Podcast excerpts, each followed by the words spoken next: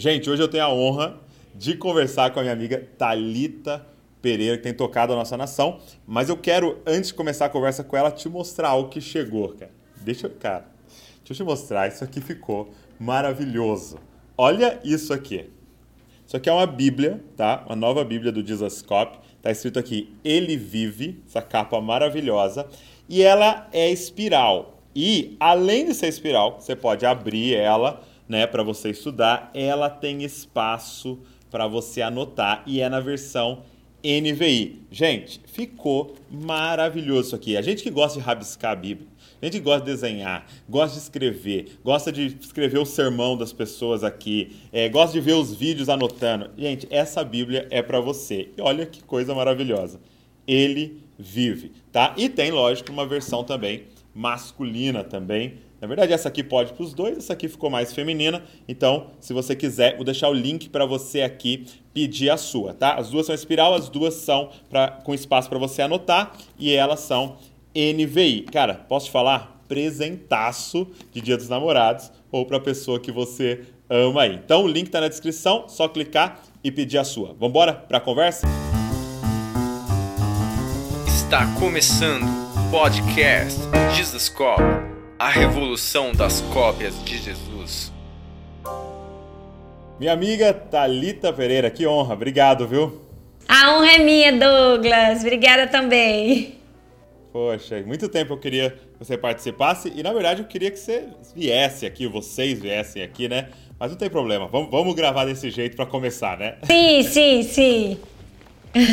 e aí, como é que tá todo mundo? Família, igreja, todo mundo bem nesse período? Aqui tá todo mundo bem, graças a Deus, todo mundo com saúde, a igreja crescendo, tá tudo na paz. Glória a Deus. É, deixa eu te perguntar uma coisa pra gente começar, né?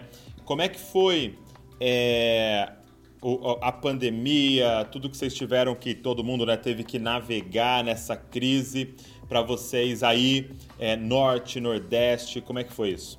Uau, ainda está sendo aqui, né? Um grande desafio. Tá né?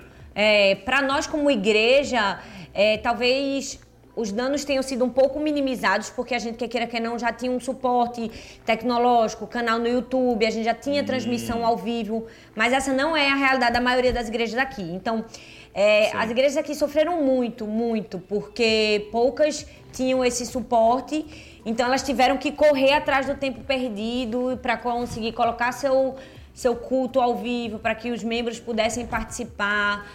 É um, é um desafio, né? Uma quebra de paradigmas, é uma mudança de ser igreja. E a gente está tentando ajudar o máximo que a gente pode aqui e entendendo que esse tempo vai passar e também vai deixar muitas lições para gente. Sem dúvida. E, e você percebeu é, é, um aumento na sua demanda online? Assim, você sempre foi muito presente online, né? Sempre, até antes da pandemia, você já trabalhava bastante online alcançando o Brasil. Você percebeu um, um aumento? Como é que foi isso para você? Sim, porque eu acho que o tempo da maioria das pessoas foi praticamente todo destinado ao online, principalmente no período de, de grande lockdown, né? Então todo mundo ficou uhum. tudo muito difícil, né? Muita ansiedade, muita angústia, muito medo, muita depressão. Uhum. E eu acho que as pessoas, como não podiam sair de casa, buscavam isso no online. Então foi realmente Sim. aquele momento da gente se voltar para aquelas pessoas e, e meio que jogar toda a sua força e sua intencionalidade na internet. Que legal. É, eu acho incrível o trabalho que você tem feito, principalmente né, focado com as mulheres. E eu queria até saber um pouco mais sobre isso. Mas antes, eu gosto sempre de perguntar para a galera que participa como é que é a sua história com Jesus, né? É, eu, eu vi algumas coisas, eu vi que você já é de um lar, você vem de um lar cristão, de influência já cristã, mas como é que foi a sua experiência, o seu encontro? Quando é que você considera que você se converteu? Assim? Sim, é, como você falou, eu nasci num lar cristão, foi um privilégio muito grande para mim. É, e a minha mãe sempre foi é, uma grande missionária, né? Missionária dos filhos. A minha mãe não fala para ninguém. Se você Bota um, ela não tira nenhuma foto de tão tímida que ela é. Mas ela sempre aqueceu o nosso coração por amor a Jesus. Então, desde muito pequenininha, minha mãe foi minha maior pregadora. E ela sempre falou de Jesus para mim. E ela sempre. Engraçado que minha mãe sempre ensinou o que é pecado, o plano da salvação para mim desde muito pequena. Então, é, eu não consigo me lembrar de um dia específico, sabe, que eu disse tá. assim. Hoje foi o dia que eu entreguei minha vida a Jesus, mas eu consigo perceber que foi na minha infância. Que minha mãe, desde criança, me mostrou a necessidade de um Salvador, de que eu era pecadora, de que eu precisava entregar minha vida a Jesus, né? Que ser filha de cristão não me faria cristã. E desde muito cedo eu entreguei minha vida a Jesus e assim, vivi esse ambiente por amor a Cristo, sabe? Então, assim, a minha vivência de. meu processo de conversão foi assim, foi desde muito pequenininha. E eu, eu brinco que minha mãe passou a vida inteira jogando brasas vivas no meu coração e não tinha como isso apagar. Quando eu tivesse mais velha, eu falo até que quando, quando eu cheguei na minha adolescência, que eu fiz vestibular e fui fazer faculdade, estudei secularmente, é, minha mãe, ela me, me, me, me inflamou tanto por amor a Jesus e a missões que quando eu me formei, no dia da minha formatura, né, tá o palco subia assim, aquela coisa de festa e tal, e todos meus colegas levantando o, o canudinho, e agora eu sou doutor, e eu aquele sentimento de insatisfação, de incompletude. Eu dizia, meu Deus, eu vou fazer o que agora? E eu lembro. Esse papel aqui. É, e eu me lembro muito bem que eu levantei o meu canudinho e eu disse assim, Deus. Se o Senhor quiser que eu use isso aqui para a tua glória e que eu seja um instrumento né, nessa minha profissão, é, eu vou fazer, mas se o senhor quiser que eu abra mão de tudo, eu também estou disposta a fazer isso. E eu lembro que ainda fiquei alguns algum tempo trabalhando secularmente, que eu era concursada. Qual, qual, é o que que você se formou? No quê? Eu fiz direito e fiz sociologia. Uau. E aí, é, e aí logo em seguida, no sábado seguinte, eu me matriculei no seminário e disse: agora vou fazer o que eu já deveria ter feito há muito tempo. Então, eu, eu, eu passo esse processo de, da minha vida com Deus muito permeado pelo testemunho e pela vida da minha mãe. Agora, deixa eu te perguntar, assim, de forma muito prática e, e, e objetiva, assim, o, o que, que ela fazia, sua mãe, Sim. né? É, é, é, era o que? Era um devocional? Era um culto diário? Era o que, que ela fazia que você se lembra que te inflamou tanto? Sim, minha mãe tinha o costume de todos os dias, todos os dias antes da gente dormir, ela fazia esse momento de devocional com a gente. Então ela orava, ela lia a Bíblia. E eu lembro muito que ela fazia assim, uma oração que no fim ela dizia assim: agora nós vamos orar por todos os pastores e missionários espalhados no mundo. E aí ela falava da igreja perseguida, ela falava da obra de Deus, do reino de Deus. É mesmo. E todas as noites ela fazia a gente orar. Só que na minha família não existia nenhum pastor, não tinha pastor. Minha mãe estava muito longe disso. É, não existia missionário, mas minha mãe tinha esse coração muito inflamado por paixão, por missões. E aí é, aquilo me gerou um senso de, de responsabilidade mesmo, sabe? Ela sempre dizia assim para mim, Talita, você pode ser o que você quiser, o que você escolher. Você pode ser uma médica, uma professora, uma advogada, mas a minha maior alegria vai ser ver você servindo a Jesus, sempre. Essa uau, vai ser a minha maior uau, alegria. Que fala. E ela repetiu isso para mim anos a fio, muitos anos. Então aquilo sempre queimou no meu coração. É, a gente fazia culto doméstico, mas eu também lembro de minha mãe assim, muito presente nessa educação familiar próximo, né, tete a tete, mas também sempre levava a gente no culto. Minha mãe era muito disciplinada, né? A gente não de... é. ela não deixava nem a gente dormir no culto. Aí ela, se a gente quisesse cochilar, ela é. fazia acorda. Se tivesse em casa, tava assistindo televisão. Minha mãe era desse nível, sabe? Então eu eu, eu acredito a isso. Entendi. E, e, você, não, você não citou o seu pai. É, você cresceu com seu pai também? Não, não. É, na verdade, quando eu tinha três anos, eu sou a filha mais nova de cinco, é, meu pai é, se separou da minha mãe, né? Ele abandonou ah, é, tá. a família e, e, teve uma segunda família.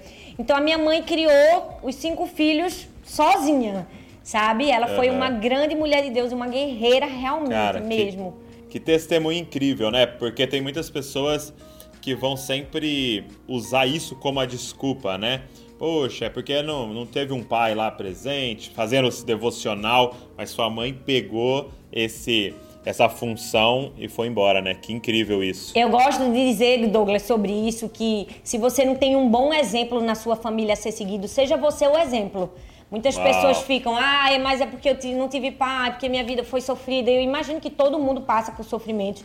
Mas se você não teve ninguém com quem se espelhar, ou se você não teve um bom exemplo, poxa, tá na hora de virar o jogo e você ser esse exemplo na sua casa. Agora, incrível isso que você falou sobre a sua mãe falar sobre a igreja, né? Sim. Porque é muito comum, e uma coisa, e isso tá até me inspirando muito aqui agora, porque eu, eu falo muito com as crianças sobre a Bíblia, né? Sim. Sobre as histórias, sobre os princípios tal, mas achei interessante isso. Falar sobre os missionários, sobre a igreja Sim. perseguida. Sim. Né? Hoje nós temos tanta notícia, né? Oh, aconteceu é. isso lá na, no Egito, aconteceu isso na China tal é, e inspirá-los a essa grande missão de Deus, né? Que incrível isso. Sim. Hoje eu me considero uma pessoa, acho que se você pudesse me perguntar, o que é que você vê em você? Eu sou uma pessoa muito apaixonada por Jesus e pela igreja. Foi parte desse processo de construção da minha mãe.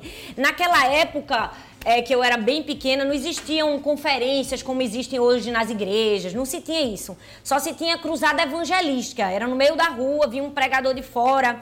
Minha mãe dava muito valor a isso, então, apesar de não ter esse ambiente pastoral, minha mãe era a mulher que hospedava os pastores, sabe? É mesmo? É, que hospedava os missionários, que fazia o jantar, sabe? Ela era sempre esse suporte. E, e, ela, ela me ensinou isso não apenas com sua fala, mas com a vida, sabe? É, ela dizia assim, Thalita, é, quando chegar aqui um pastor ou um missionário, você pergunta o que ele quer, você pergunta se ele quer um copo d'água, você leva ele no quarto dele, você pergunta o que ele precisa e tal. E assim, ela me ensinou esse ambiente de honra, de servir a igreja local de maneira prática também, muito, muito prática. Então eu acho que isso é uma coisa que eu levo para as minhas filhas também, né? esse tipo de muito conversa, bom. esse tipo de ensino. Uma, uma, coisa que eu faço todos os dias com, com o Davi e com a Luísa é, quando vai orar por eles à noite, repetir uma frase, né? Ou três frases, né? É, eu declaro que o Davi ama a Bíblia, ama a igreja e ama Jesus. Então eu, eu acredito assim, é impossível alguém se perder amando Jesus, Sim. amando a palavra e amando a igreja. Né? Uau, né? verdade. É, esses três amores da vida deles, né? Sim. Isso é muito legal. E, e, eu, e é engraçado de a gente, é, é como isso é importante, porque eu repito isso para Luísa, para Davi, para Luísa, para Davi.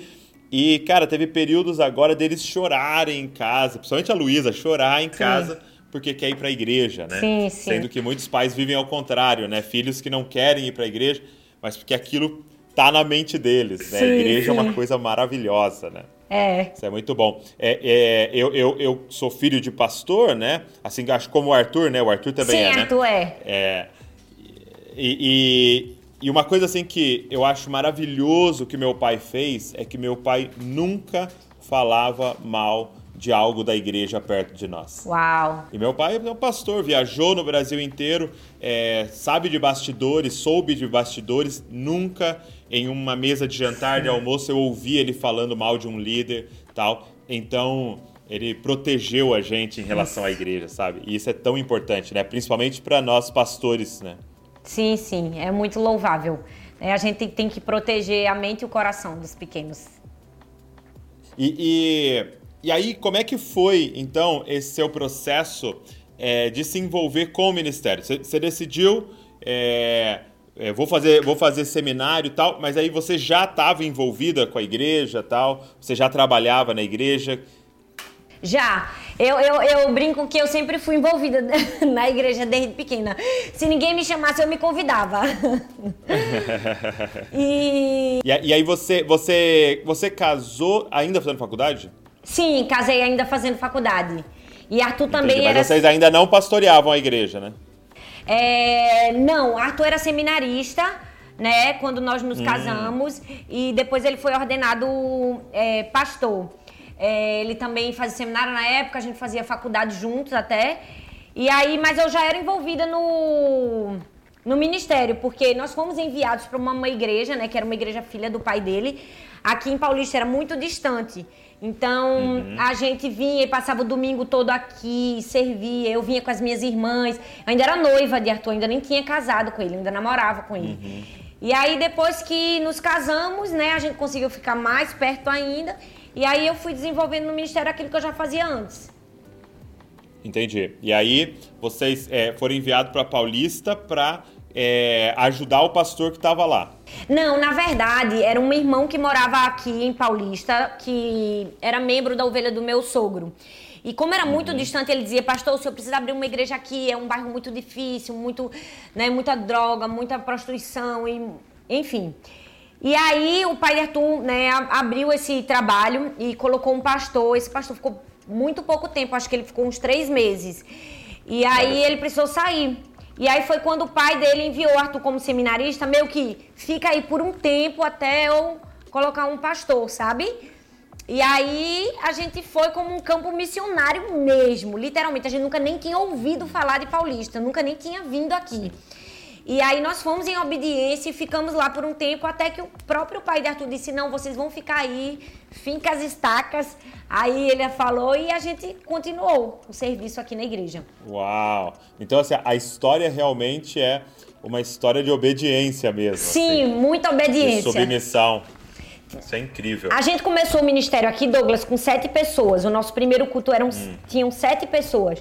E assim, é, é realmente uma história linda de, de, de, de daquilo que Deus fez aqui, sabe? Era muito difícil, era muito não tinha nada, só tinha um microfone, um caixazinho de som, é, um violão e um. A bateria era uma caixa de papelão, pra você ter uma noção. O irmão chegou pra Arthur e disse: Pastor, eu tenho uma bateria. Arthur ficou tão feliz: traga a sua bateria, traga a sua bateria. Quando ele chega com a bateria, Douglas, era uma caixa de papelão. Ele tinha colocado um buraco no meio para botar um microfone, uma panela assim, cheio de talher ele sentou, pegou duas baquetes e fez. Tum, tum, tum, e o pior é que saía som, sabe? Se você imaginasse. Uhum. E Arthur olhou para aquele irmão e disse assim: Eu vou fazer o quê? Eu não vou né, desprezar a bateria dele. Ele disse: Exato. Pode colocar no púlpito sua bateria, vamos tocar a bateria. E eu lembro que a gente ficou mais de ano, acho quase dois anos com essa bateria, porque não se tinha é de comprar uma bateria verdadeira mesmo para a igreja. Isso, isso faz quantos anos, Saleta? É 18 anos. 18 anos de ministério. Fazem 18 anos. 18 okay. anos, é. E aí? E aí, e dois aí, anos e nesse aí processo. Gente, pronto, aí a gente chegou dois anos nesse processo, né? Na verdade, foram. Foi mais tempo, né? A gente ficava o domingo uhum. todo na, na, na, igreja e fazia aquele processo de evangelismo e ganhando as pessoas aos poucos para Jesus, enfim. E, e a igreja, aos poucos, foi começando a crescer e a gente foi começando a melhorar né? E, e, houve muitas etapas. A gente mudou de lugar durante sete, sete vezes. Foram sete lugares sete diferentes. Vezes. A gente foi parar numa quadra de uma escola pública, porque não tinha espaço mais que cabia a gente. A gente fazia vários cultos. E a gente evocou um projeto do governo federal que tinha na época, foi para uma quadra é, de uma escola pública. Depois mandaram a gente sair, a gente teve que ficar numa quadra descoberta, a céu assim, aberto, no meio da associação de moradores do bairro até a gente é, viver esse sonho de, de, durante todos esses anos, fazer uma gestão da igreja, juntando dinheiro para a gente conseguir comprar um terreno. E até que a gente conseguiu comprar o terreno e construir a igreja e hoje estamos aqui. E temos outras igrejas também. É bem resumido, se e... eu fosse contar ia demorar mais. Sim, sim. Mas assim, é, naquele começo, por quê? Porque vocês estavam na capital, correto? Sim, sim na igreja do seu sogro, né? Sim. Seu sogro envia vocês. Sim. Em algum momento, né, somente nesse começo, vocês pensaram assim, é, e você, né, pensou, cara, o que, que nós estamos fazendo aqui? Entendeu? Ai, eu, eu vou ser bem sincera. Eu acho eu que não. Saber. não. Não, não passou não. isso no meu coração. Eu lembro que a primeira vez que eu fui, eu passei muito calor. Hum. Eu fui com uma roupa de linha, que eu me lembro na época, e o lugar era bem, bem, era aquela telha de amianto, assim, aquela coisa que esquenta, e aqui no Nordeste é muito quente. E só tinha uns ventilador daqueles teco-teco que balança assim bem devagarzinho, que eu dizia, gente, esse ventilador é pior, ele só puxa o calor da telha. Ele não tá ventando. E, e, a gente, e todo culto passava mal uma pessoa, tamanho era o calor de dentro da igreja. E eu lembro que naquele momento, assim, eu olhei para um lado, olhei para o outro, assim, me vi numa realidade completamente diferente da que eu vivia, né? Da que eu estava acostumada, assim, era uma coisa muito surreal de, de, de dispare para mim. E na hora o que me veio no coração foi, Senhor, se aqui é o meu campo missionário, eu digo sim, porque eu sempre quis ser missionário. Eu dizia, eu vou fazer missões, eu vou pregar para os muçulmanos. E, e aquele momento de ver aquela realidade completamente diferente, que eu não estava acostumada, eu disse, Deus, se é aqui o meu campo, eu vou dar minha vida aqui. E dei meu coração e meu amor todos os dias. Desde o primeiro dia eu já estava apaixonada. Já, já era apaixonada pela minha igreja, já. Isso é muito incrível, porque é, eu percebo, assim, hoje, trabalhando, é, principalmente na, quando eu estou fazendo a mentoria do, do Dizascope com líderes, futuros líderes, uma das coisas que eu mais recebo é assim, poxa, meu pastor não me entende, poxa, meu pastor tá, quer que eu faça tal coisa, mas eu não sinto que é isso que é para eu fazer tal. E quando eu, eu ouço uma história de obediência como a de vocês, de tipo assim, ó, eu quero que vocês vá para lá. Beleza. Eu quero que vocês fiquem aí. Ok, Sim. a gente fica. E, e o que Deus faz com a obediência Uau. é uma coisa maravilhosa de ouvir, assim. E, e, que seja um testemunho, né? Porque, assim, sabe, que é, que é ainda mais desafiador quando é o seu sogro que tá te mandando. Chega, me emociono, porque eu acho que isso é uma grande verdade, sabe, Douglas? Eu falo que eu olho para trás hoje e eu vejo que é, eu, eu me pergunto, eu digo, Deus, por que tanta graça e tanto favor sobre a minha vida, sabe? Eu nem mereço isso que eu tô vivendo. E eu olho para trás e eu vejo como valeu a pena, sabe? É, Sim. Ser obediente, fazer a vontade de Deus, é, não questionar, mesmo diante das mais impossibilidades, as maiores adversidades. É, Ninguém queria ir para Paulista, ninguém queria ir para Maranguapium. Aqui, na Exato. época, era conhecido como um bairro de morte, de prostituição, de droga e de pobreza, sabe? Então, é, eu olho para trás, eu vejo assim o plano de Deus na nossa vida de uma maneira assim tão linda. E eu digo, Deus, muito obrigada, sabe? Porque isso me forjou, isso, isso me treinou, isso me ensinou que meu amor a Jesus tem que ser acima de qualquer outra coisa, minha vontade ou aquilo que eu acho que vai ser melhor para mim. Era meio paradoxal até, sabe? Arthur era o filho do pastor e ele serviu a vida inteira lá na igreja com o pai. Ele sempre foi aquele menino obediente que amou a Jesus e cantava no louvor e era atuante em tudo. E eu digo que a igreja foi pra gente uma escola aqui, né? A gente aprendeu assim, como diz o Nordeste, na tora. Aprendemos a liderar e a servir pessoas e, e amar pessoas. Então eu acho que essa geração, ela, ela, ela clama muito por saber qual é o propósito, qual é o meu propósito. Ao invés de obedecer, eu acredito que você obedece aquilo que Deus te deu hoje e ele vai seu propósito vai se revelando a você pouco a pouco, sabe? Muitas pessoas Isso querem é. um, um propósito para poder obedecer. Eu acho que você precisa obedecer para realmente receber esse propósito. E eu vejo Uau. isso na vida da gente. Cara, e, e é, eu vejo isso. Não sei se você já se perguntou quando você está lendo lá aquela história maravilhosa de Deus aparecendo para Salomão, né? E aí Deus pergunta assim, fala para ele, né? É, me agradei do seu coração, pede o que você quiser que eu vou te dar né? E ele pede sabedoria. E, e aí a, a, minha questão é como é que ele tinha sabedoria para pedir sabedoria? né? Porque foi uma foi uma, é uma questão muito sábia sim, pedir sim. sabedoria. Né? E aí a resposta está em Provérbios 4, porque Salomão fala assim que o pai dele falou para ele: "Filho, de tudo que você deve buscar, busca sabedoria. Então ele não estava sendo sábio naquela hora, ele estava sendo obediente naquela hora. Uau, verdade. Entendeu? Talvez na cabeça dele veio, ah, eu queria ser poderoso, ah, eu queria ser o rei mais rico da terra, ah, eu queria. Mas ele fala, cara, o que, que meu pai falou que eu deveria pedir? E, e isso é uma coisa muito louca, porque eu, eu olho pro Douglas de 20 anos, né? Com 20 anos, eu tenho 32. Eu olho pro Douglas de 20 anos e falo, nossa, como você pensava errado, como você fez umas escolhas erradas, como que você era infantil em tal coisa. Ou seja, o Douglas de 40 vai pensar a mesma coisa do meu eu de hoje. É verdade. É. Então, eu ouvi o meu pai, que está com 50 e poucos anos, o meu pastor, que está com 60 anos, é de uma sabedoria, né? Porque eles já estão lá, né? Então, esse caminho de honra, é, é para é... mim, é o que essa geração precisa descobrir, né? É verdade, é verdade. Meu Deus. É, é, é o que vai gerar fruto do teu destino lá na frente. É obediência, bom, honra, respeito. E quando é que foi, se houve, né? Um ponto de virada na Igreja do Amor, assim.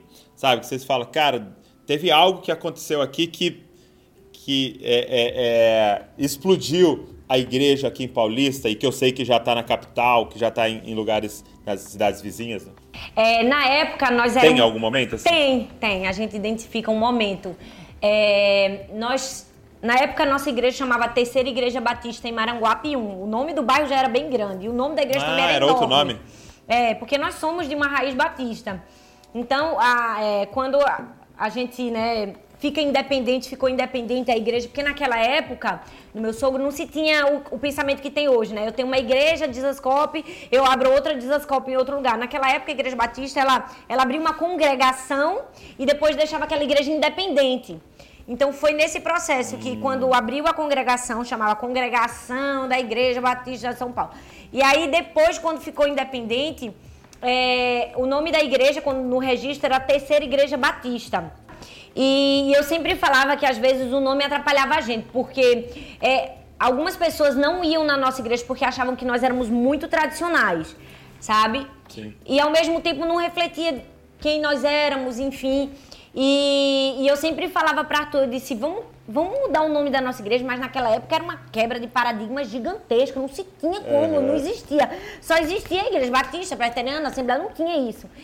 E, e eu lembro que que houve esse momento de decisão, sim. Aí a gente disse assim, não, vamos só colocar um nome para deixar ela um pouco menor, que era muito grande. E aí, é, a gente, sim, mas a gente vai botar que nome? E aí um, a própria comunidade deu o nome da nossa igreja, porque um irmão da igreja disse assim: Ô pastor, todo mundo já chama a gente de igreja do amor, por que não colocar a igreja do amor? Porque Arthur é um cara muito amoroso, né? Quem conhece ele sabe, ele beija, ele abraça, ele é aquele cara bem pastor de ovelha, ele fica na porta no começo e no fim. E assim, passou essa identidade muito grande para a igreja. Então, a gente desde 18 anos atrás, a gente já tinha um momento do visitante, era abraçar e falar. Coisa da gente, que é do nordestino caloroso e muito do perfil dele. E aí, a gente tinha esse perfil na igreja, muito se importar com pessoas. E todo mundo dizia assim: Ah, tu vai pra onde? Eu vou naquela igrejinha lá, aquela igrejinha do amor. Ninguém chamava a gente pelo nome que a gente era. Então, sim, é, a gente sim. teve esse momento de coragem de dizer: Ah, se todo mundo já chama a gente de amor mesmo, então vamos botar amor no nome. E a gente colocou Igreja Batista do Amor. Hoje já reduziu, já fica Igreja do Amor, mas tem lá é, no, uhum. no documento da igreja. E eu acho que quando a gente mudou o nome, meio que a igreja tomou para si essa responsabilidade e essa identidade ainda de maneira mais forte. E aí a gente foi para cima mesmo para ganhar pessoas para Jesus e, e, e evangelizar e, e, passar essa cultura, essa paixão por pessoas, esse, se importar com gente. E num lugar onde as pessoas não eram é, não tinham isso, né? Ninguém se importava com aquelas pessoas. Então o governo estava longe deles, né? A sociedade estava longe deles. A gente chegou com uma contramão. A igreja foi aquela que fez o que ninguém tinha feito. Então a gente reformava as praças, reformava as escolas públicas é, e a gente foi mostrando o que é a igreja do amor. Então aquele momento ali foi realmente um momento de crescimento muito grande. E Deus foi abençoando. E foi quando a gente teve que mudar de, de lugar e a gente começou a ganhar traficante para Jesus e drogado. E, e, e, foi, foi causando um avivamento verdadeiro, genuíno aqui. Arthur diz assim: que o avivamento que nós estamos vivendo. É, ele não é fruto de um movimento. Eles assim, que é algo que vai durar até Jesus voltar, porque a gente nunca, né, Amém. nunca vai Amém. parar. Enfim, e aí foi assim, foi essa, essa virada de chave. Entendi. Quando vocês assumiram a identidade de sim, vocês mesmo. Sim, sim. Deixou Deus trocar o nome de vocês? Sim, sim, sim. Na, não tem nada a ver com a denominação ou não. Sim, é mais sim, aquele, não. aquele senso de trazer a visão ao estilo de vida, o jeito de ser igreja, de uma maneira ainda mais contundente. É, que, qual que é assim, se você pudesse pôr em palavras para nós assim, qual que é a visão da igreja? Tem, tem algum slogan que vocês usam sempre, assim, alguma frase sim, que está na sim. boca de todo mundo? Na verdade é uma tríade. A gente fala que a nossa é. mensagem é Jesus, a nossa paixão é pessoas e a nossa cultura é o amor. Uau. Então isso tá, tá no coração da gente. Mas é a gente fala legal. muito também de paulista para o hum. Porque a gente falava isso há muitos anos atrás, quando, meu Deus, a igreja era muito pequena. Essa frase era, é mesmo. era utópica pra gente, mas a gente dizia assim, é de paulista, porque era como se a gente dissesse assim, é de um lugar que foi desprezado por muitas pessoas. E hoje a gente vê isso, é lindo. O cumprimento de cada promessa que a gente falou, que nem imaginou que ia se cumprir. Né? A gente vê no canal do YouTube da igreja, é, todos os cultos, a gente tem pessoas de várias partes do mundo. De, e a gente olha, meu Deus, como Deus fez. De Paulista para o mundo. Para o mundo, sim. Incrível. Vou começar a falar isso. De Bragança Paulista para o mundo. É isso aí. Traz a existência que não existe como se já existisse, como diz a Bíblia. Glória a Deus. Muito bom. É, agora, falando do seu ministério de forma específica, é, eu percebo que a maior mensagem. E aí você me corrige se eu estiver errado, né? Assim, mas hoje a maior mensagem que você carrega e que tem tocado tantas pessoas é a mensagem da identidade, né? Sim. Da cura da identidade. Por que essa mensagem? Por que, que essa grande ênfase nisso? Uau, porque é, quando eu comecei a me envolver no ministério com mulheres mesmo na igreja e fazermos as nossas reuniões, os nossos cultos, uma coisa que eu senti sempre como mulher é, foi essa, essa ausência de uma palavra de cura e de afirmação. Por quê? Qualquer conferência de mulheres que você fosse naquela época, gente, a gente só ia para apanhar. Só se batia nas mulheres. Você participava de uma conferência do culto Tipo assim, era do começo até o fim. Você tem que ser a mulher submissa dos sonhos. Você tem que ser maravilhosa porque você tem que ser isso. Porque a mulher sabe articular. Porque a mulher. Pa... Tal, isso tudo é verdade. Nós precisamos ser. Mas eu acho que se colocava um peso, um jugo tão forte sobre os ombros das mulheres, como você tem que ser perfeita. Você tem que ser magra, Entendi. linda, maravilhosa, boa esposa, boa mãe. Servir na igreja local. Você tem que ser perfeita. E eu acho que era um peso que ninguém estava pronto para carregar. E de certa Sim. maneira, quando você ia numa conferência dessa, você queria uma palavra de ânimo, você queria uma palavra de alívio, você queria um refúgio. É difícil ser mulher. Não é fácil. É. A mulher tem. a mulher tem um milhão de atribuições, né? É, é verdade, a mulher é, é, esposa, ela é mãe, ela cuida da casa, ela, ela se preocupa com a educação dos filhos. Ao mesmo tempo, ela também é, é líder na igreja, a mulher é extremamente atuante na igreja, né? Sim, o maior sim. público da igreja é feminino. São as mais atuantes. Né? Sim. É.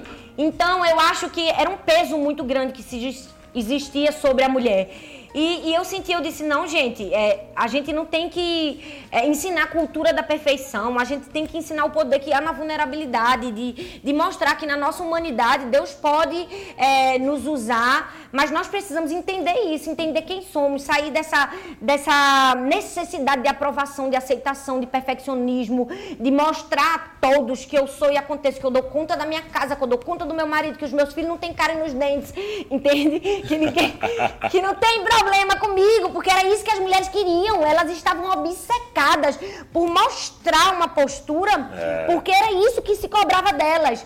Então, foi quando pouco a pouco eu comecei a ministrar sobre isso na igreja. Eu disse, gente, pelo amor de Deus, você não é o seu desempenho. É, você não precisa fazer, fazer para hum. ser. Né? Você não é o seu passado, você não é o seu erro. Seu valor está em ser você, sabe? Na sua autenticidade, naquilo que Deus colocou em você. E comecei a falar sobre achar dons e talentos, sabe, dentro de si e começar a se celebrar um pouco também, porque era um julgo tão grande de que qualquer elogio que você fizesse, sabe, tinha até medo, parecia que você estava fazendo uma coisa mal. Sabe, eu sou de uma geração que se você dissesse assim, você cantou bem, a pessoa toda honra e toda glória para Jesus, sabe? Era, era uma coisa assim, como se se você não falasse isso, você estava assumindo para você um orgulho.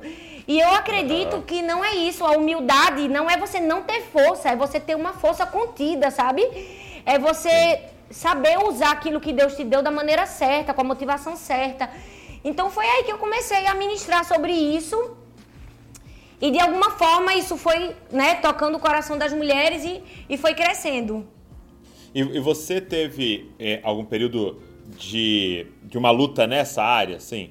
Eu percebo você extremamente extrovertida, né? É, fala, é, é, é, percebo você com facilidade em vencer medos. Né? Eu sei que você tem medos, sim, sim. né? É, mas de vencer, de, de ir fazer, teve algum momento que você teve que vencer isso? Teve algum momento que você não era assim? Sim, sim. É, eu falo que foi um momento em que eu fui muito tolhida é, muito. Eu, eu sempre amei a igreja, eu sempre amei servir. É, mas houve um momento que querendo fazer isso de maneira livre, eu fui bem tolhida pela religião, pelos padrões que se existiam na época, né? Mulher não faz isso, mulher não. Então, eu fui bem bem reprimida nesses momentos. E eu acho que foi uma luta assim mesmo, de entender a vontade de Deus para minha vida e a opinião das pessoas e abraçar a vontade de Deus, deixar de lado a opinião das pessoas que estavam longe da vontade de Deus para minha vida. Mas sim, é, acho que todo mundo enfrenta isso todos os dias, né? Todos os dias nós precisamos vencer a insegurança que nos é natural, né? É, o medo, enfim. Muito bom. É, o, o que eu acho incrível, né, da, da história de vocês é é a mentalidade de príncipe, né, de princesa que vocês têm no sentido de essa mentalidade de filhos do rei. Sim. Né? E, e, é muito louco isso porque acaba que não importa onde você tá, né? Porque para começar nós já estamos no Brasil, Sim. né? Onde as coisas acabam sendo mais desafiadoras por tudo que a gente vive e tal. É, aí você tá numa região mais pobre do Brasil. Aí você vai para uma cidade, né, que provavelmente a maioria das pessoas no Brasil não conheceriam Sim. e estão conhecendo muito através da Igreja do Amor. Mas assim, você pisa nesse lugar e, e, e, e eu. Porque eu, eu tô dizendo isso porque eu estava no evento com a Val lá, né? É, em que você lançou o livro. É, e você falou: olha, esse livro aqui, o recurso é para a gente construir esse centro. Sim. E quando você começou a mostrar as fotos, você fala: cara, isso aí eu não lembro de ter visto isso no Brasil em algum lugar, né? E aquilo é um projeto, ou seja, a sua mente permitiu você enxergar aquilo porque é uma mente de filha do rei, né? Sim. E, e, eu acho incrível essa mensagem que você carrega, porque de repente não importa mais onde você está, começa a importar quem você é, né? E, e, e aí você começa a alterar o ambiente onde você está. Com certeza a cidade está diferente Sim. porque vocês estão aí, né? Então que Deus continue te dando sabedoria para espalhar essa mensagem mesmo é, é, para todas as mulheres da nossa nação, para que elas comecem a pensar como princesas mesmo, né? Sim, sim, é isso. É engraçado. É... Fala, pode falar. Pode, não, pode falar, fala, fala. Depois eu vou fazer outra pergunta. É, eu falo que a gente foi até muito julgado por isso, porque quando nós chegamos aqui, as pessoas não estudavam né? Não se tinha perspectiva hum. de futuro. Primeiro trabalho foi: vocês precisam estudar. A gente começou a ensinar os jovens a estudar. Vocês precisam terminar, vocês precisam ir para a faculdade. É, depois a gente começou a ensinar: olha, vocês precisam é, ter sonhos. É, não se sonhava aqui, sabe? A gente tem sonhos aqui para a igreja local. E quando a gente falava, as pessoas, algumas queriam acreditar porque nos amavam e outras ridicularizavam.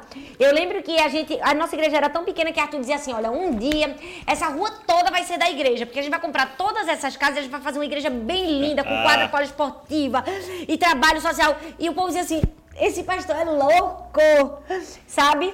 Mas a gente viu que isso aconteceu sabe? A gente trouxe essa paixão. É, e, e, pouco a pouco isso foi acontecendo aqui, como a história da igreja. Né? Nós somos a primeira igreja que colocou ar-condicionado aqui na região toda. Não se tinha, era loucura. Quando disseram que a gente ia colocar ar-condicionado, disse, meu Deus, mas aqui é necessidade no Nordeste. Sabe? Era uma coisa tão avant-garde e hoje, graças a Deus, claro, né, o favor, a misericórdia de Deus é tudo a bondade do Pai, mas se você chega na nossa igreja, você realmente você vai ver um padrão de excelência, de amor, mesmo. Sim, sim. É, é uma marca de vocês. Sim, é. Mesmo a gente não, não tendo, talvez, na lógica humana, os recursos né, todos para isso, né? Porque somos uma igreja ainda num bairro muito simples e de pessoas é, que não têm um nível social que permitiria algo assim. Mas assim, a graça, o favor, a misericórdia de Deus nos permitiu viver. Cara, que incrível, muito bom. E, e hoje, assim, como é que você é, se organiza com toda essa demanda que você tem, né? Porque eu sei que você é mãe, né, de três filhas, é, esposa, e aí você viaja de vez em quando e ministra. Sim, sim. é, escreveu livro, grava, e às vezes você prega no domingo aí. Quantas talitas existem? Essa é a pergunta que mais me fazem e a que eu menos Essa é a pergunta responder. de um milhão de reais. Gente, eu, eu, eu gosto de falar que Deus é, quando ele foi fazer Arthur e quando ele foi me fazer, ele derramou um pote de mel em Arthur e um pouco mais de energia em mim. eu, eu passei na fila da energia no céu várias vezes. Até eu me assusto comigo, às vezes eu digo, gente, como eu tenho tanta energia? Eu acho que eu, eu tenho força para 10 pessoas. É, claro que o principal é, para conseguir dar conta de tudo isso é prioridades né, e organização. Uhum. Né? Eu tenho realmente uma, um estilo de vida e uma personalidade muito acelerada, atuante, que faz muitas coisas. Mas eu uhum. acredito uhum. que é, destrinchar bem as minhas prioridades me ajuda a organizar a minha vida. Então, Legal. assim, é, eu tenho um planejamento para tudo que eu vou fazer toda semana. No domingo eu já sei tudo que eu vou. Isso que eu ia te perguntar. Você tem agenda Sim. detalhada? Tenho. Uau. Eu tenho um planner, né? Eu uso o planner ainda moda antiga, escrito. E ah, é? assim, é? não, o, não, papel. o meu planner me ajuda, sabe? Eu coloco todas as minhas atividades e tudo que eu preciso fazer no meu planner e eu tento seguir a risca com disciplina aquilo que eu estou fazendo. Então, assim, é, organização é, pautada em prioridades mas eu acredito okay. que eu tenho um pouco mais de energia do que as pessoas. Eu faço muito, assim, muito. Eu, eu tenho um pensamento muito acelerado. Então, é, é isso. Eu, eu não tenho uma fórmula muito grande para dar essa pergunta de um milhão de reais. Eu acho que prioridade de organização é algo muito especial para mim. É, e entendo que Deus me deu esse dom eu acho que é um dom que Deus me deu de, de conseguir fazer muitas coisas com pouco tempo, sabe? É, e com energia. Engraçado que eu tô pensando aqui, eu tô cheia de energia aqui falando com você. Nós estamos numa semana que nós estamos fazendo jejum, sabe? Jejum e, é. e, e eu, não, eu, eu não comi nada, eu só tô com água e café. Mas eu falo, gente, eu não sou normal. Como é que eu fico uma semana, eu não como e eu tô aqui, ó. É isso que eu falo. Foi Deus que me botou nessa fila mais vezes. Exato. E, e, isso aponta de uma forma. É, é para o seu propósito, sim, né? Sim. Aponta para o seu propósito de forma clara, né? É, aí as pessoas falam assim, poxa, queria ter mais energia como a Thalita. Não. É, você tem outras coisas Isso. que a Thalita não vai conseguir fazer. É verdade. Entendeu? Talvez você, por exemplo, como psicólogo, né? Ficar uma hora sentado Verdade. na frente de alguém, pacientemente ouvindo, talvez fazer. a Thalita não vai fazer. Eu literalmente não vou conseguir. e precisa dessa pessoa no mundo, né? Então, isso é, isso é muito legal. É, mas essa é a pergunta, realmente. É lógico que todo mundo olhando de fora, né, sempre vai pensar exatamente o que você falou, né? As filhas da Thalita nunca tem care, né? Tudo tá é, perfeito e tal. É, mas é, essa palavra é uma palavra-chave, é prioridades, né? Isso. É, você ter, eu, eu, o que eu falo para as pessoas é você ser intencional, sabe? Você Sim. saber o que está fazendo. O que, o que, para mim, o que é terrível é ver pessoas no modo deixa a vida me levar, a vida leva eu. Isso. Entendeu? Eu não tenho controle. Fazem a minha agenda, não sou eu que faço a minha agenda, né? Eu acho que isso é uma das principais questões. É, agora, as pessoas quando olham para você, né, e você ministrando, você escrevendo, você viajando, você gravando e tal, e liderando a igreja ao lado do Arthur, é... muitas pessoas, muitas mulheres falam: Nossa, eu queria fazer isso, né? Eu queria é... ter essa coragem e tal. Mas eu sei que você tem uma história com alguns momentos de dor, né? Sim. E, e eu queria te perguntar o seguinte: é, quão importante foram esses momentos é, esmagadores, né? Porque eu conheço um pouquinho do seu testemunho, da perda da sua filha e tal. Quão importante foi isso para moldar a líder que você é hoje? Uau! É, uau, eu acho que isso fez parte de um processo que me forjou, né, para viver o que eu estou vivendo hoje, né? A minha história, né, passa por vários momentos, como esses que a gente contou de, de liderança, de desafios, mas eu acredito que tem uma, uma página da minha história, né, que foi muito forte para mim, que foi a perda da minha primeira filha. Né? Eu conto a minha história, meu testemunho. Então, eu tive a minha primeira filha e com três meses ela faleceu. E, e, eu acho que isso realmente foi, foi parte de um, de um ensino muito lindo de Deus na minha vida. Né, de mais uma vez aprender a me submeter ao Senhor e à vontade dele, mesmo que aquela vontade não estivesse clara para mim, mesmo que eu não conseguisse vislumbrar o porquê daquilo, mas entender que me faria bem me submeter e, e, e aceitar a vontade de Deus para minha vida.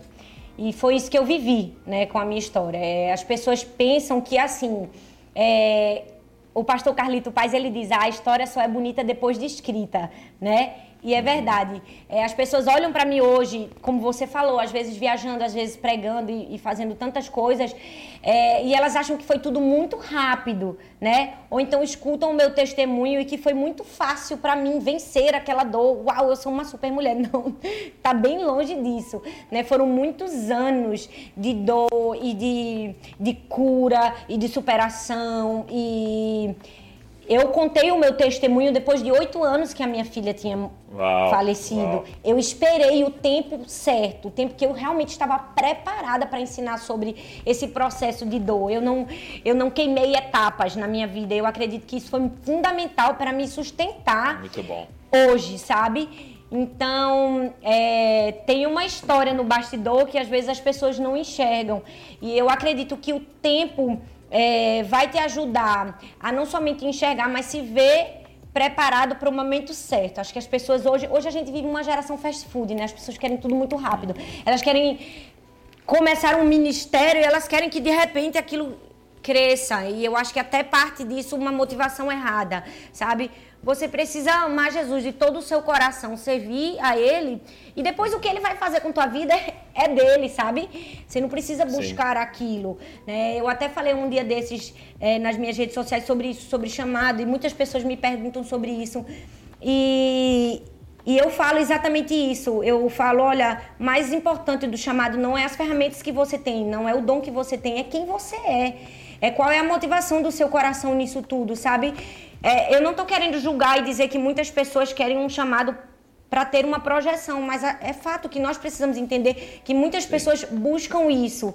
E a motivação do nosso coração é muito importante. Então eu sou de uma época que eu sempre quis servir a Jesus na minha igreja local, quando nem se existia isso, quando não, não existia nem a possibilidade de uma pastora ou um pastor ter algum tipo de projeção.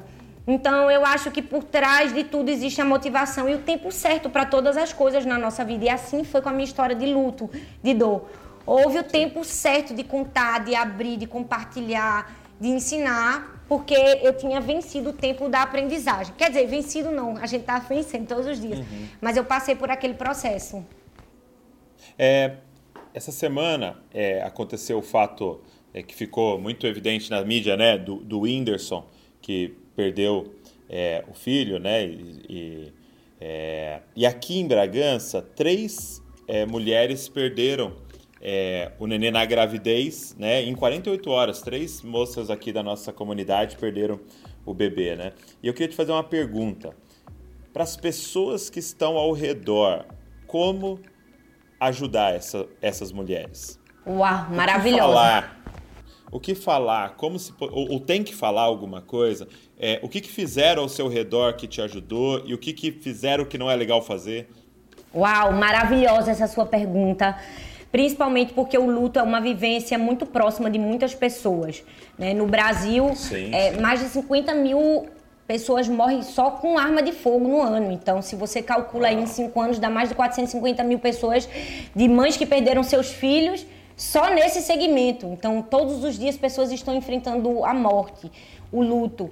É, e eu acho que, infelizmente, a gente tem uma cultura de reprimir o luto. É, a gente tem uma cultura hum. de não fica triste, né? Seja forte, isso vai passar. É, e eu acredito que isso rouba das pessoas a humanidade e, e o processo de cura. É, parece que se tem uma fórmula mágica para ensinar uma pessoa que está sofrendo a dor, né? Não fique triste, né? Não chore, seja forte. E, na verdade, essa é a fórmula avessa. Assim dizer, uma pessoa que está sofrendo. É, Jesus nunca nos ensinou isso, ele nos permitiu né, sermos seres humanos, chorarmos, sentirmos a dor. Ele sempre foi a pessoa mais empática e compassiva e, e, e mostrou compaixão com as pessoas. Então eu acho que se você tem alguém junto de você, é, você não precisa dar um sermão nessa pessoa, nenhuma fórmula pronta. A Bíblia diz: é, chorai com os que choram, né? Se alegrai com os que se alegram e chorai hum. com os que choram. A Bíblia não diz, faça um textão para quem está chorando ou dê uma fórmula mágica para quem está chorando. A Bíblia só diz: chora com quem está chorando, sabe? Ah. Sente a dor daquela pessoa. É, e eu acho que esse é o primeiro pressuposto, né? Não querer ensinar, nem dar razões. As pessoas hoje em dia também é uma Hoje nós vivemos essa sociedade de, de, de, encontrar culpa em tudo, sabe? As pessoas querem uma hum. culpa por algo e encontrar os culpados. E nesse caminho ferem muitas pessoas que já estão feridas, né? Ah, isso deve ter acontecido porque Deus estava te castigando porque você fez isso. Ou as pessoas querem brincar de ser Deus. Então, em momentos como esse, eu acho que sentir a dor é fundamental. É sentar do lado, é chorar, é sentir né, compaixão, como Jesus sentiu. É eu amo que a maior exemplo para mim na Bíblia, nós temos vários, de alguém que soube superar a dor de, de perder um filho é Maria, né? A gente olha para Maria, mãe de Jesus, e a gente vê alguém que, mesmo vendo o filho passar por tanto sofrimento e morte, ela continuou. E tem uma, uma passagem muito especial que é aquele momento que Jesus está na cruz, ele olha para Maria e diz assim: Eis aí o teu filho para João e ele diz aí, eis aí a tua mãe.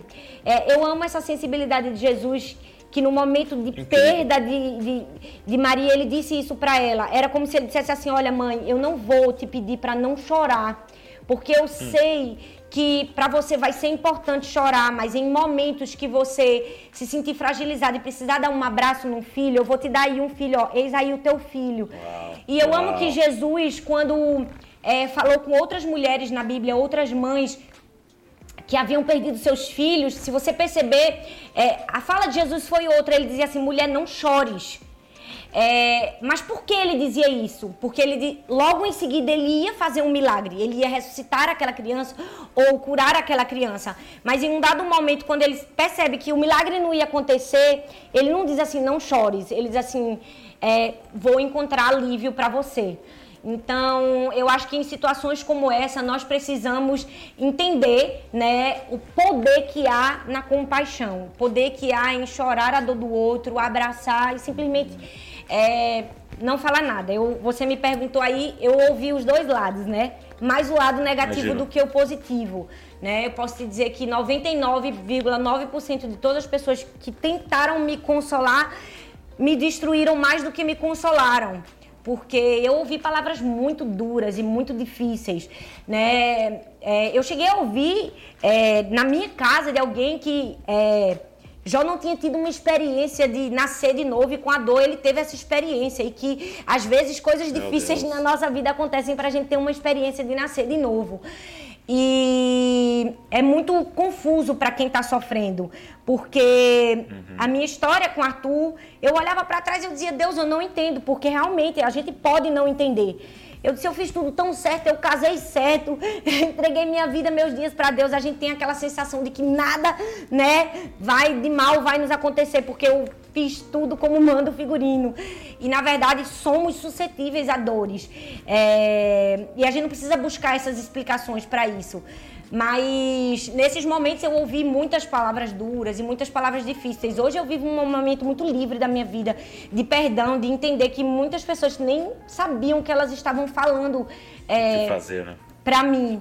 É, mas houve um momento muito especial e muito significativo quando uma amiga minha, é, no, no velório da minha filha, eu estava sentada assim e ela me abraçou, se ajoelhou e me abraçou pelas pernas e ela disse assim: Eu não sei eu não tenho nenhuma palavra para te dar nesse momento. Eu só posso chorar com você. Ah, e ela me abraçou e chorou comigo. E era exatamente tudo que eu precisava. Eu precisava de alguém para dividir aquela dor comigo. Então, é isso. Eu acho que você não tem que dar nenhuma fórmula. Você precisa entender que ninguém está preparado para o luto. É, a morte não é nossa amiga, pelo contrário, a morte é nossa inimiga.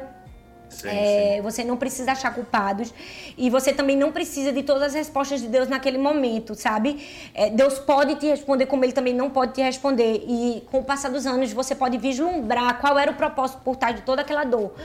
Mas sabe, mesmo que você não consiga enxergar isso, é, aceitar a vontade de Deus é, soberana na sua vida, eu acho que é parte dessa maturidade que a gente encontra na dor, sabe? Encontra no sofrimento. Hoje eu olho para trás, eu consigo enxergar muita coisa, sabe? É, talvez nunca vou enxergar tudo, né? Se Deus não me permitir viver isso. Sim. É, mas eu, eu sempre fui muito livre no meu relacionamento com Deus no momento da dor. Eu me lembro que quando eu perdi minha filha, nos momentos mais difíceis no hospital, porque foram muitos momentos, né, de muitas cirurgias Sim. e muita dor, é, eu, eu falava para Deus, eu dizia, Deus está doendo, Deus por quê? Deus eu não estou entendendo, né? Muita gente diz assim, para de perguntar o porquê para Deus e pergunta para quê, né? A gente já ouviu tanto essa frase uhum. e eu falo, não, pode perguntar, pergunta tudo que você quer perguntar para Deus. Porque na hora da dor você precisa entender que você é filho. Um filho tem liberdade de perguntar para o pai. O filho tem liberdade de falar qualquer coisa para o pai. E eu senti essa liberdade. Eu, eu vivi o meu luto. Eu dizia Deus. E eu chorava. E Deus era meu maior amigo. E era aquela pessoa que eu desabafava tudo que eu estava sentindo. É, eu nunca tive esse Deus distante, frio, carrancudo, preparado para qualquer palavra que você dizer para mim agora nesse momento, eu posso mudar o seu futuro e nunca mais te dar um filho. Não, Deus não é essa pessoa. Né? Deus é um pai amoroso que entende a dor e o sofrimento dos filhos e naquele momento, ao invés de julgar, ele está abraçando. É, você falando, eu, eu me lembrei do, do, episódio de Lázaro, né? E, e Jesus, ele chega lá nessa cena de luto, né? E é interessante como Marta chega e ela fala assim: se o senhor tivesse aqui, meu irmão não teria morrido. E aí ela começa a dar explicações teológicas. Sim. Mas eu sei que no dia da ressurreição dos mortos, não sei o quê. E ela começa a dar explicações teológicas. E, e aí, quando Maria vem, ela fala a mesma frase: se o senhor não estivesse aqui, o meu irmão não teria morrido. E só. É só o desabafo, é só. E aí você fala assim, não pergunta por quê, pergunta para quê, né? É. É, é. que as pessoas falam, né? E na verdade é, é não. É não finja diante de Deus. Uau, sim. Seja real. É, o, o, coração quebrantado e contrito ele não rejeita, né? E aí uma coisa que me impressiona, e tem tudo a ver com o que você tá falando, é, é o fato de Jesus chegar na cena e ele vai resolver a cena. Eu, eu fico imaginando assim, como que eu chegaria na cena se eu soubesse que eu ia ressuscitar o cara morto há quatro dias. Cara, eu ia chegar com o peito estufado, parecendo um jogador de futebol, assim, sabe? com meu fone de ouvido, assim, pronto para fazer o gol do título. E Jesus chora. É. Você fala, cara, o que, que você tá fazendo? Você vai resolver. É. Mas é, é, é a compaixão e a misericórdia dele são tão infinitas quanto o poder dele, né? É. E a gente fez uma série aqui na, na família Desascope esse mês, chamado Deus Homem, falando de Jesus 100% Deus, 100% homem, né? E a ênfase da série foi a seguinte: o nosso Deus é o único Deus que pode olhar para nós e falar: eu também. Eu sei o que você está passando. Eu também. Você foi rejeitado? Eu também fui. Sim. Você está sentindo dor? Eu senti. Você foi é, espancado, eu sei o que está passando. Você foi abusado psicologicamente, eu sei o que você está passando. Você é, é, teve situações de miséria, eu sei o que está passando. Sabe, o nosso Deus é o Deus. Por que, que Deus encarnou? Para poder olhar no nosso olho, nos nossos olhos e falar: Eu sei o que você está passando e eu choro do seu lado, né? E, cara, isso é incrível. E que a gente possa manifestar esse Jesus, né? Como você disse. É. Simplesmente Uau. ficando do lado e chorando ao lado das pessoas. Eu amo esse momento. Obrigado, viu? Por compartilhar seu coração. Obrigada também. Se eu pudesse acrescentar alguma coisa, eu amo esse momento. Que se fosse talvez outra pessoa, teria dito: hum. ai, agora me acusou, agora eu não vou fazer milagre nenhum sabe? Exato. Mas é como se Jesus. Eu, eu sei que você está num momento tão difícil que você nem sabe o que você está falando, né? Em me acusar. Sim. Eu até permito você falar isso e sentir essa dor, né? E é simplesmente estar lá. Eu preguei sobre isso na, no último culto, né? Tem uma semana que eu falei isso. É, um verdadeiro amigo, ele simplesmente está lá. Jesus estava indo é, por um caminho os judeus dizem assim, olha, os judeus estão querendo te matar, você quer voltar? Ele não, é como se ele estivesse dizendo, eu preciso voltar para estar com meu, meu amigo Uau. Lázaro, sentir a dor dele. É isso. Jesus é demais, e, eu sou apaixonada por ele. Ele é demais, meu Deus. É, deixa eu fazer uma última pergunta para a gente encerrar, que eu gosto muito de fazer. É, quem foram suas maiores influências e, e quais livros te influenciaram para a galera sair daqui e pesquisar? É, minha maior... Quem foram influências na sua vida? Em primeiro lugar, na minha vida, a minha maior influência foi a minha mãe. Eu já falei muito aqui dela. Minha mãe, que foi minha professora da vida. É, e ministerialmente, eu sempre me inspirei muito na Joyce Meyer, por ser uma mulher que tem um ministério, por, por ser alguém com um temperamento parecido com o meu, que Uhum. que fala na cara, que, que tem uma vida cristã muito prática, um ensino muito prático, um ensino muito simples, mas ao mesmo tempo é, que você sai do sermão com vou fazer o que agora né, com isso. Exato, exato. É, ela sempre foi uma grande inspiração para mim. E de livros, né? Eu tenho muitos livros que, que, que tocaram o meu é. coração, mas se eu pudesse dar só um, foi um livro que me marcou na minha adolescência, chama Por que Tarda o Pleno Avivamento, de Leonardo Uau. Ravenhill. Esse livro mudou minha vida.